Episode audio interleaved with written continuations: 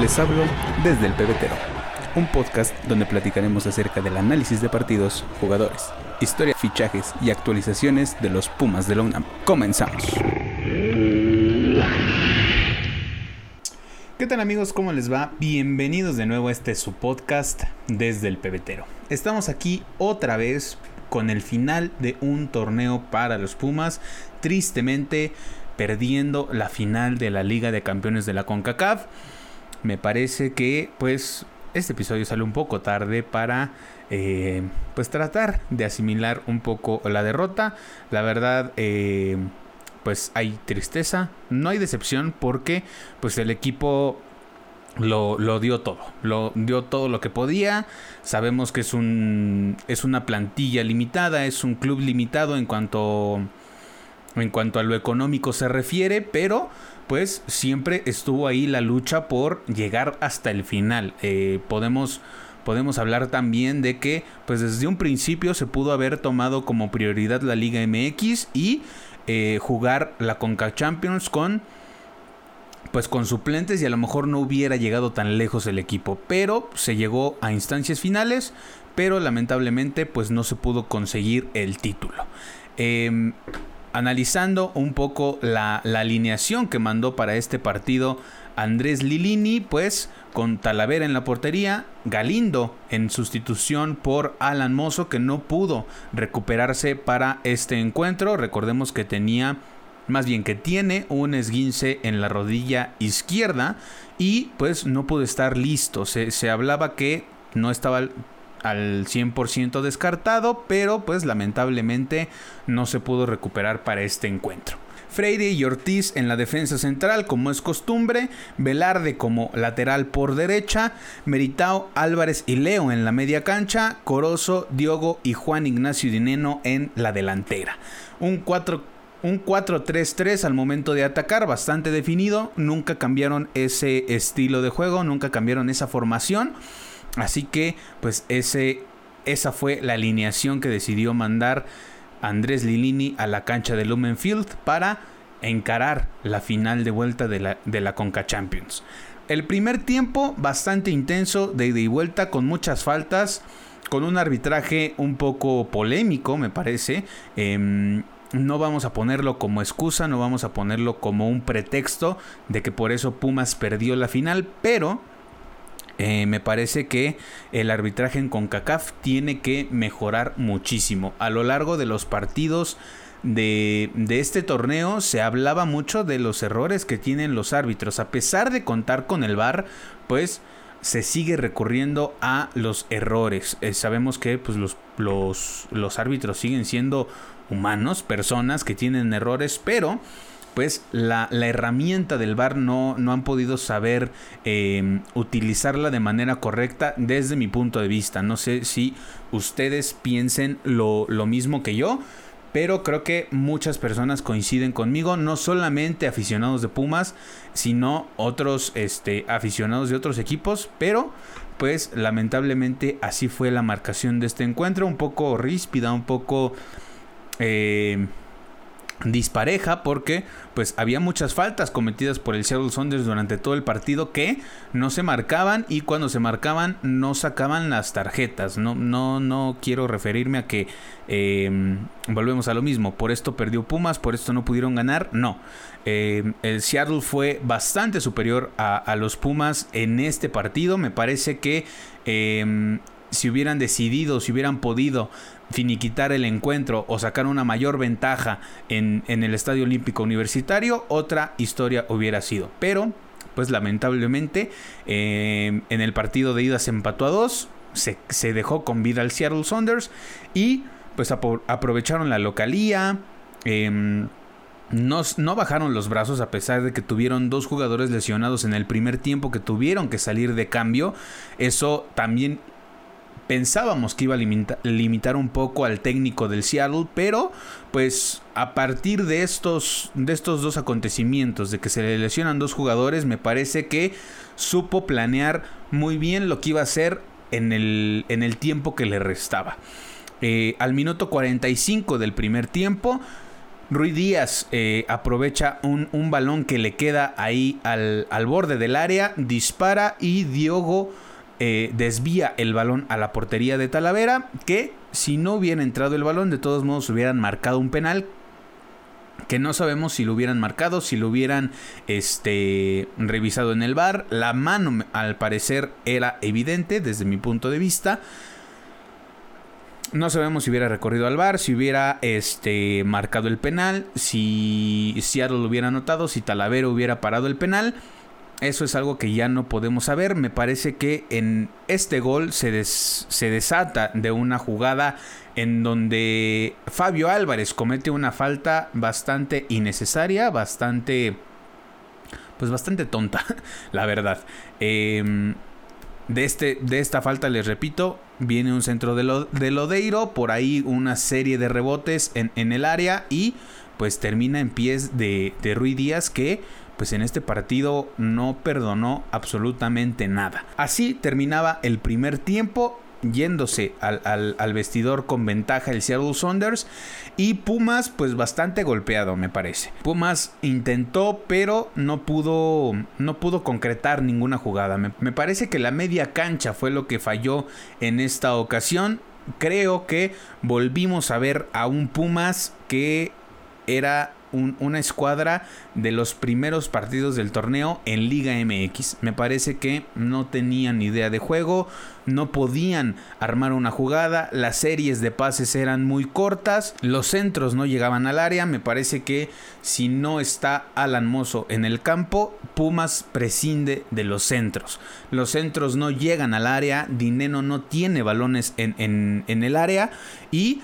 Em, tiene que sacrificar un poco al bajar, a recuperar el balón, a buscar eh, generar una, una, jugada distinta que no sea meter un centro al área. Diogo y Corozo, pues prácticamente anulados por las bandas, no pudieron hacer absolutamente nada. Y creo que en esta ocasión Andrés Lilini no identifica bien cuáles fueron sus errores al momento de alinear para este partido. Creo, y lo insisto, Jorge Rubalcaba merecía más oportunidades en este torneo para pues que termine de consolidarse para que sabemos que es un jugador rápido, sabemos que es un jugador que puede, puede desequilibrar un poco más por la banda, en, al contrario de lo que puede hacer Diogo, ¿no? Sabemos que es un jugador muy grande, muy pesado, al momento de controlar el balón se se, se, traba con sus mismas piernas, así que pues eso le dificulta un poco al momento de atacar. Creo que se había acostumbrado muy bien a jugar por esa banda y ha sacado cierto provecho, pero pues ante una final pues no puedes... Eh, no puedes perder tanto tiempo para, para identificar los errores, para modificar la alineación y modificar, si acaso, la formación como mínimo. Creo que pudo haber cambiado un 4-4-2 con Diogo y con Dineno arriba y Álvarez y Corozo por las bandas. Creo que Álvarez lo hubiera hecho bastante bien por la banda derecha y eh, Corozo pues pues no sé, a lo mejor cambiarlo por Jorge Rubalcaba para iniciar el segundo tiempo y ser un poco más insistente al momento de atacar, porque me parece que también es mérito del Seattle Saunders el hecho de que no estaban eh, dejando atacar a Pumas. Estaba al momento de defender, estaba muy bien este, contenido hacia atrás y eh, recuperando muy bien los balones. Y así se fue desarrollando el partido. El segundo tiempo empezaba, los mismos 11 de cada lado. Y pues poco a poco el tiempo se fue acabando, los Pumas entraban en una situación bastante difícil ya que llevaban un gol de desventaja. Ha habido situaciones peores para, para los dirigidos por Andrés Linini, pero como les repito, me parece que en esta ocasión el golpe de que Seattle Saunders haya notado al terminar la primera mitad, creo que sí mermó un poco en la mentalidad de los jugadores de Pumas, pero eh, pues les repito, ha habido escenarios peores. En el caso de este torneo, pues el partido de, del New England, la serie contra el New England, donde se pierde en la ida 3 por 0, el marcador se veía pues bastante abultado y bastante difícil de remontar. Pero pues en los últimos torneos Pumas ha demostrado que puede levantarse de estas situaciones, ¿no? Y pues es lo que muchos esperábamos y muchos teníamos la confianza y la fe de que Pumas iba a poder como mínimo empatar el encuentro para mandar todo a penaltis. Pero como les menciono, cada vez fue pasando el tiempo. Eh, me parece que cayeron en la desesperación de no poder armar jugadas. Y esto pues obviamente jugó en contra de ellos mismos. Eh, y el Seattle Saunders lo aprovechó bastante bien. Supieron identificar, como les menciono, el hecho de que pues, solamente ya tenían pocas ventanas de cambio, ya que en el primer tiempo tuvieron que echar mano de dos cambios por lesión. No es que el técnico del Seattle lo haya decidido así nada más porque sí, sino que se vio obligado a hacer dos cambios. Puma solamente echó mano de dos cambios que fueron, sacó a Leo López, me parece que eso fue también un error a pesar de que no estaba conteniendo tanto, pues creo que es el que toma la batuta en el medio campo y el que mejor lo hace en esta sección del terreno de juego. Mete a Rogero de Oliveira, que también no hizo mucho, lo metió por la banda, como les menciono, no cambió para nada del 4-3-3 y posteriormente mete a Rubalcaba y saca a Washington Corozo. Me parece que este cambio pudo haber llegado, como les mencioné hace rato, antes, para empezar el segundo tiempo y pues que Jorge tuviera muchos más minutos para poder hacer algo. No, no que el, equipo dependiera 100% de él, pero creo que era una pieza fundamental para que le llegaran balones a Juan Dindeno, para que pudieran, pudiera rematar, pudiera buscar el gol y tal vez sacar a Diogo por Rogero y cambiar a ese 4-4-2 que les mencionaba hace rato, ¿no? Eh, Rubalcaba por, por la banda, Fabio por la otra y Rogero y Dineno arriba para, mm, para buscar un poco más el gol, ser un poco más ofensivos, pero como les menciono, eh, cayeron un poco en la desesperación. Los cambios me parece que también fueron este, los incorrectos por parte de Andrés Lilini y pues esta situación se ha venido presentando mm, bastante, bastante con bastante frecuencia, eh, tanto en la liga como en la Conca Champions. Eh, no sabe identificar quién es el que le hace falta en el campo, quién merece salir, quién merece entrar y en qué momento del partido hacer los cambios. Algunas veces cuando modifica para empezar el segundo tiempo le funcionan, algunas otras no. Así que pues esta ocasión me parece que no le funcionaron los cambios y al minuto 80 llegó el segundo gol del Seattle Saunders después de un contragolpe que supera a la, a la defensiva de Universidad un ataque por la banda derecha del Seattle que pues aprovecha muy bien el desorden que tenía Pumas en el campo. No, ya no hablamos solamente de la defensa, sino que todo el equipo ya estaba desordenado, ya estaba eh, desesperado por, por, por hacer algo y pues que no le salía. O sea, porque de verdad no le salió el partido a los jugadores y al cuerpo técnico. Y pues así se ponía en ventaja el, el Seattle 2 por 0 y al 88 cayó el gol de Nico Lodeiro que liquidó el encuentro para, para coronar al Seattle Saunders en esta edición de la Liga de Campeones de la CONCACAF. Como les menciono, Seattle Saunders fue completamente superior a los Pumas. Hablábamos mucho de que pues el apoyo de la gente que fueron que fue a a, Estados Unidos, que hizo el viaje. Las personas que viven allá en Estados Unidos también asistieron al partido. Se habla que por ahí de unas cercano a los 10 mil aficionados de universidad fueron los que asistieron a este partido. Bastante, bastante, bastante presencia por parte de la afición universitaria, pero como les menciono, Seattle completamente superior a Pumas en este partido de vuelta, como, como ya lo hablábamos. No, no vamos a hablar de quién fue el culpable, quién tuvo la culpa, si Lilini por la alineación, si los jugadores por no hacer nada. Eso ya lo hablaremos y lo analizaremos al final de, de estos dos torneos. Lamentablemente la Liga de Campeones ya terminó con Pumas como subcampeón y pues pues a darle vuelta a la página. Ya no podemos estar hablando de si fue un fracaso porque pues desgraciadamente sí lo fue, sí lo fue el, torneo estaba pues prácticamente para que Pumas lo ganara. Lamentablemente no pudieron, no pudieron finiquitar la serie en el partido de ida y pues ya no metieron las manos en el partido de vuelta. Así que pues sí es un fracaso no ganar la Liga de Campeones de la CONCACAF, pero pues aún el equipo está con vida en la Liga MX y ya sea que Pumas pase a cuartos de final o no, tendremos un análisis bastante completo en el final de, de, esta, de esta temporada, de este semestre para los Pumas y para el final de temporada de este podcast. Así que pues tendremos, tendremos invitados, como ya les había mencionado en episodios anteriores, tendremos invitados para este episodio especial de fin de temporada y pues a, concentrarse completamente en el partido de repechaje en la Liga MX. Este partido será el próximo domingo 8 de mayo a las 7:15 de la noche en el Estadio Akron. Este partido obviamente se jugará en contra de las Chivas y pues a esperar, a esperar y a, a seguir teniendo fe, porque pues este equipo no, no se rinde, sabemos que no se rinde tan fácil. Es muy raro ver partidos como el de el miércoles pasado.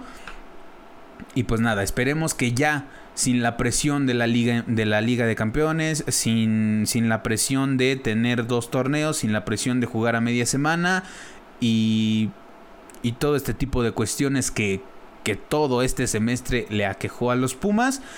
Esperemos también que, que Alan Mozo pueda regresar de manera pues un poco rápida. Igual yo lo descartaría para el partido del domingo, pero pues todo puede pasar. Esperemos al parte médico y esperemos que pues este, este partido lo puedan ganar los Pumas. Recordemos que es partido único. Si se empata el encuentro, se van a serie de penaltis para definir el, el invitado a, a cuartos de final. Será el último invitado ya que es el último partido de, de, esta jornada de reclasificación. Y veremos cómo lo enfrenta Andrés Lilini y sus jugadores para pues seguir luchando por la Liga MX. Todavía no tienen nada perdido en este torneo. Eh, como les menciono, me parece que ya sin la presión de la Liga de Campeones de la CONCACAF, pues se podrá ir al 100 a, a buscar por lo menos este título de Liga MX que como les repito, como les había mencionado en episodios anteriores, ya lo merece.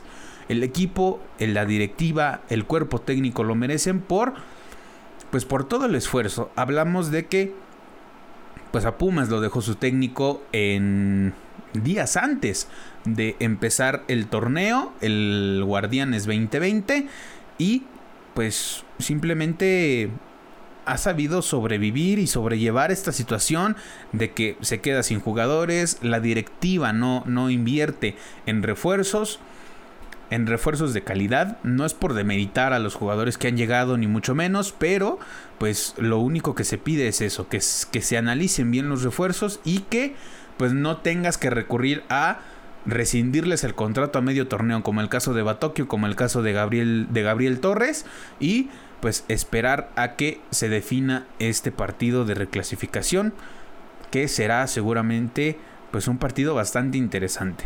Será el día de mañana, domingo 8 de mayo a las 7:15 de la noche en el estadio Acro. Y pues esto ha sido todo por este episodio. Bastante corto, eh, pero pues ustedes entenderán que no es, no es fácil eh, asimilar una, una derrota de esta, de esta magnitud. Se habla mucho de que pues la afición ya lo, ya lo pedía, ya lo, lo, pedíamos a gritos, la verdad. Teníamos mucha ilusión de celebrar un campeonato de Pumas, pero pues desafortunadamente no fue así.